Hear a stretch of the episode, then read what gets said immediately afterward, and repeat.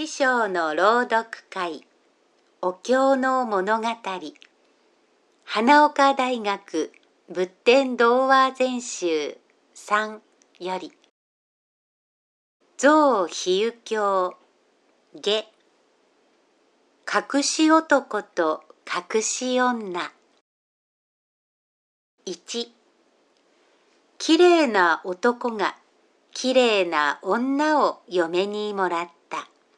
きれいなのはいい。だがそれを自慢するようになればもうあかん。高ぶりの心が起こって偉そうにする。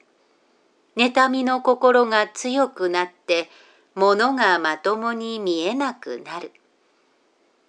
きれいな若い夫婦は大きな家に住んでいた。大金持ちだった。だから暮らしに何の不自由もない。きれいな男は言った。世の中にお前ほどきれいな女はいない。きれいな女は言った。世の中にあなたほどきれいな男はいません。二人は旗の見る目も羨ましいくらい仲が良かった。しかし、二人を羨む者はいなかった。二人とも世の中で自分が一番きれいだと思い込み、つんと威張っていたからだ。村の人たちは誰も寄りつかなかった。羨むどころか、選ぶっている二人を、かわいそうなやつだ。と言って嫌っていた。まさに人間としてかわいそうなやつに違いない。2そんな二人の間にある日のこと、えらいことが起こった。二人っきりで食べる夕食は楽しい。きれいな若嫁は腕によりをかけてごちそうを作った。きれいな若い夫はニコニコしながら言った。食事前にぶどう酒を飲もうか。ええ、そうしましょう。よし、わしが取ってくる。壺を片手に立ち上がろうとする夫を押しとどめて若嫁は、男はじっとしているものよ。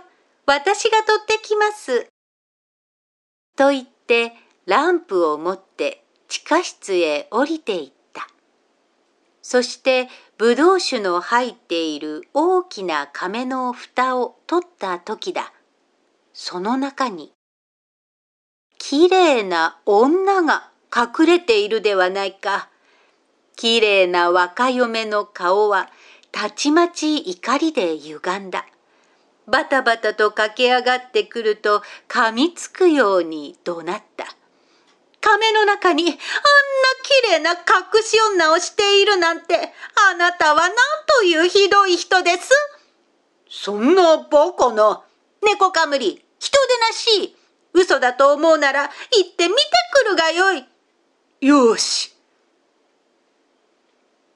罵られた夫はすかり興奮して駆け出し、亀の蓋を取ってランプの光で見るとどうだ？中には、きれいな男が隠れているではないか。今度はきれいな夫がカッとして駆け上がってくると、お前こそ、なんというあばずれ女だ？あんな綺麗な隠し男をして、よくもしゃーしゃーとわしを騙しやがったな。妬み心に火がつくと、もはや消しようもない。あれほど仲の良かった二人は怖い顔をして睨み合い、まるで敵同士のように大声で怒鳴り合った。いくらきれいでも怒った顔は豚よりも醜い。3幸いなことにちょうどその時家の前を一人の坊さんが通りかかりそのひどい争いを聞いて家の中へ入ってきて二人の中へ入ってくれた。口々に言う二人の言い分を聞いた坊さんは穏やかな笑いを浮かべながら言った。わかりました。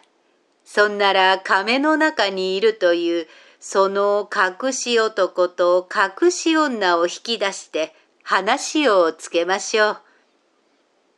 と言って二人を地下室の亀のそばへ連れて行くと坊さんはいきなり大きな石を亀にぶち当てて割ってしまった。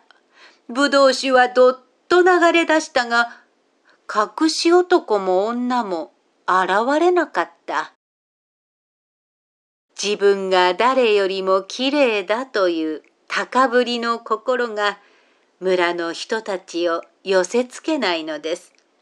そしてその心が妬みの心となって本当のことが見られなくなり酒に映っている自分の姿を隠し男隠し女と見誤ってしまったのです。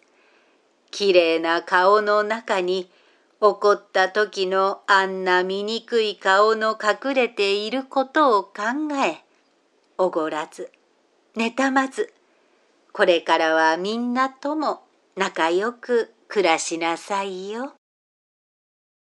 優しい坊さんの言葉に二人は心からうなずいた。4そんなバカな話ってない。くだらない作り話だろうと言うかもしれない。その通り。これは確かにバカバカしいくだらない話だが、よく考えてみるがよい。人間の暮らしにはそれが本当の話として幅を利かせているから自分を見つめてみろ。象比喩鏡下隠し男と隠し女おしまい。